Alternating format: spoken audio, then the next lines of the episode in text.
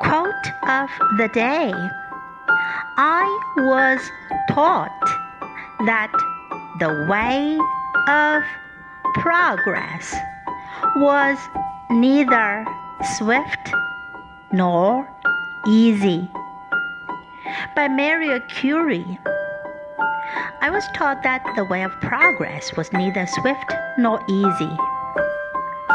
Word of the day progress. Progress.